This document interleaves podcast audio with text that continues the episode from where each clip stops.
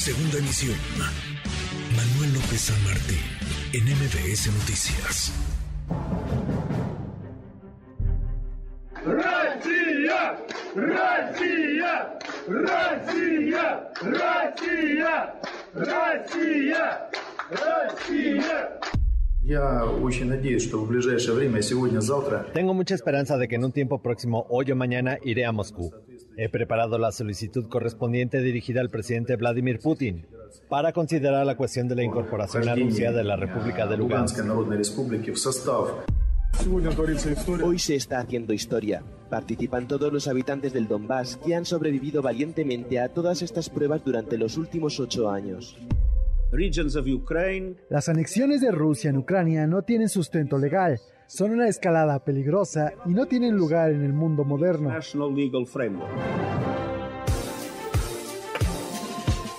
Bueno, interesantísimo lo que sucede en territorio ucraniano, para algunos, para no pocos, para muchos, un atropello y una anexión que será ilegal si Rusia procede como todo apunta, procederá a, después del referéndum de hace unos días, anexarse cuatro regiones de Ucrania, lo que sería, digamos, una primera gran victoria en términos de territorio para el régimen de Vladimir Putin. Le agradezco mucho estos minutos a la doctora Beata Bogna, profesora de Relaciones Internacionales en el TEC de Monterrey. Gracias, eh, Beata, qué gusto, ¿cómo estás? Buenas tardes, Manuel. Gusto saludarte. Igualmente, muchas gracias. Eh, ¿Qué te parece el referéndum, el ejercicio y lo que parece es inminente, la anexión de estas cuatro regiones, de estos cuatro territorios ucranianos, todavía hoy ucranianos, a Rusia? Bueno, yo creo que seguirán ucranianos, aunque Rusia las, las anexe, porque es una anexión, va a ser una anexión, ilegal, igual que lo son los referéndums. Eh, los llamados referéndums que se han hecho precisamente en esos cuatro territorios. Y, a raíz de eso, pues, eh, es importante eh, subrayar aquí pues lo que dijo el secretario general de las Naciones Unidas, Antonio Guterres, justamente hoy, hace, hace poquito, que eh, esos pseudo referéndums son ilegales, están, em, se han desarrollado en los territorios ocupados por, por Rusia y no pueden considerarse como una expresión de la voluntad de, los, de, los, de la gente que vive ahí porque es parte del territorio de Ucrania y cualquier acción eh, que sí que va a seguir a esos referéndums, es decir, la, la anexión, está en contra del derecho internacional. Así lo comentó el secretario general de las Naciones Unidas y yo creo que en su gran, gran mayoría el mundo coincide con esa, con esa opinión. Digo que en su gran, gran mayoría porque obviamente Rusia tiene otra perspectiva sobre el tema y algunos de sus aliados, que este, aquí yo destacaría probablemente a, a Bielorrusia. Ni siquiera los países que han mantenido relaciones pues, bastante cercanas con, con Rusia eh, están de acuerdo con esa interpretación que tiene ese país de, eh, sobre esos territorios. O sea, por ejemplo, el presidente Erdogan dijo con claridad hace, hace algún tiempo que la integridad territorial de Ucrania en el contexto de esta guerra es una prioridad sin duda y esos territorios que están ocupados por Rusia son territorios de Ucrania. Territorios de Ucrania, sin embargo, bueno, ahí están los resultados, tú los habrás visto. No sé qué tan libre, Beata, pudo haber sido este referéndum, este ejercicio, que en teoría es democrático, participativo, de democracia participativa. No sé qué tan, qué tan libre y qué tanto la participación pudo haber sido presionada por el régimen de Vladimir Putin.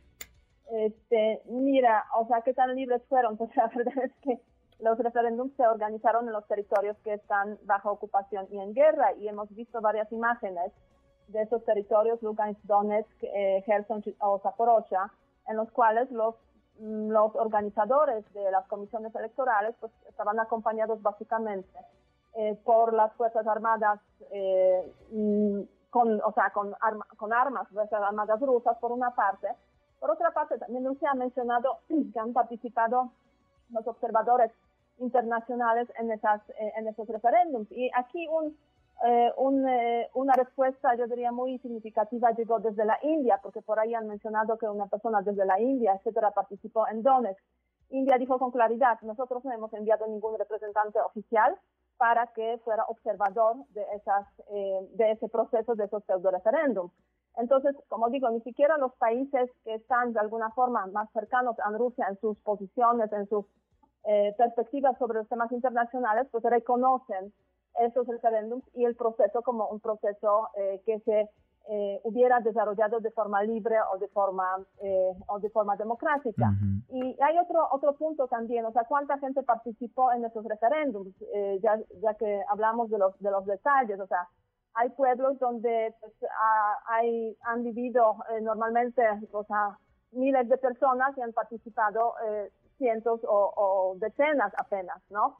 Entonces yo diría que hay varios elementos aquí que se podrían cuestionar, pero más allá de todo, o sea, este, eh, esos referéndums no han sido referéndums de independencia, han sido referéndums de anexión, eh, organizados bajo el país que va a anexar este, esos territorios. Entonces yo diría que eh, hay razones más que serias para cuestionar la validez de estos referéndums. Pues sí. Ahora, esos territorios, ¿qué tan estratégicos son, Edeata? Porque entiendo que, digamos, todos están juntos obviamente y, colindan, conectarían con Crimea, que es, digamos, el antecedente más inmediato a toda esta invasión eh, rusa en, en Ucrania. Eh, ¿Qué tan estratégicos son en términos geopolíticos?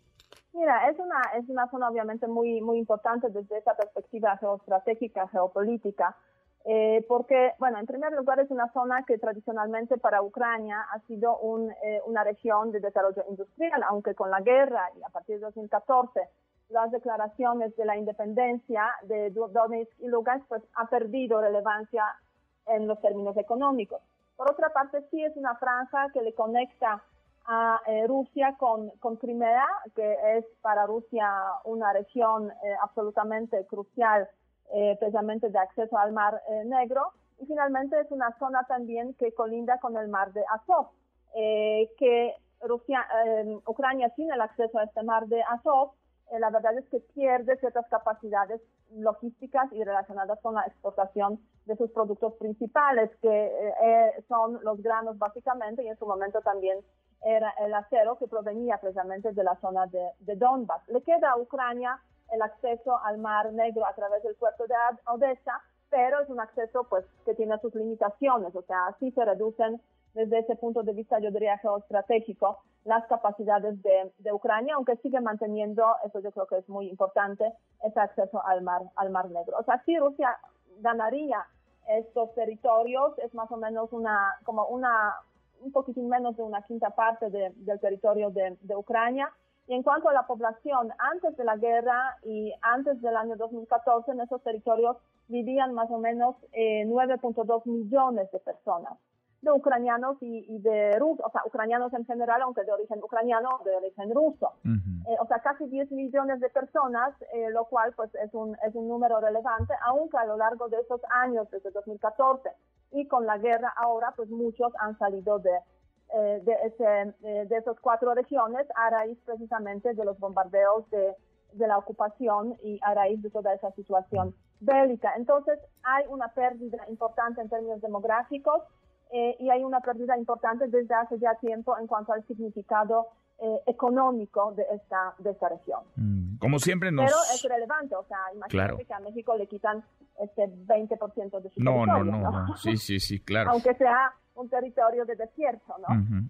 Sí, no, por supuesto. Y a estas alturas del partido, cuando además está clarísima la intención rusa es de... Realmente estamos hablando de una situación, yo diría, eh, crítica eh, y la verdad es que eh, con pocas posibilidades de solucionarla o de, o sea, cuáles pueden ser las, las herramientas para presionar a Rusia, pues se están usando las sanciones, se está apoyando a Ucrania para que de alguna forma se equilibre ese se puede decir, eh, eh, esa situación eh, de esos dos países enfrentados, o sea, una gran potencia que es Rusia y Ucrania, que es un país pues, relativamente pequeño frente a frente a Rusia. Entonces, buscando esos esos equilibrios y, y, mejorando las capacidades de respuesta de, de, Ucrania.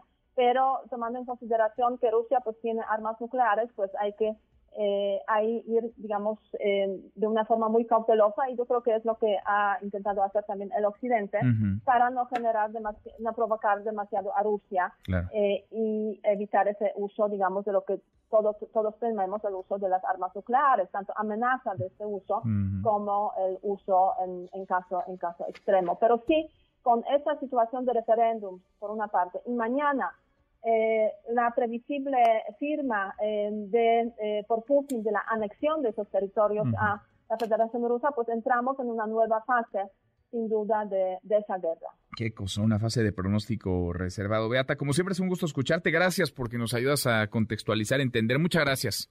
Muchísimas gracias y buenas tardes. Muy buenas tardes. Noticias.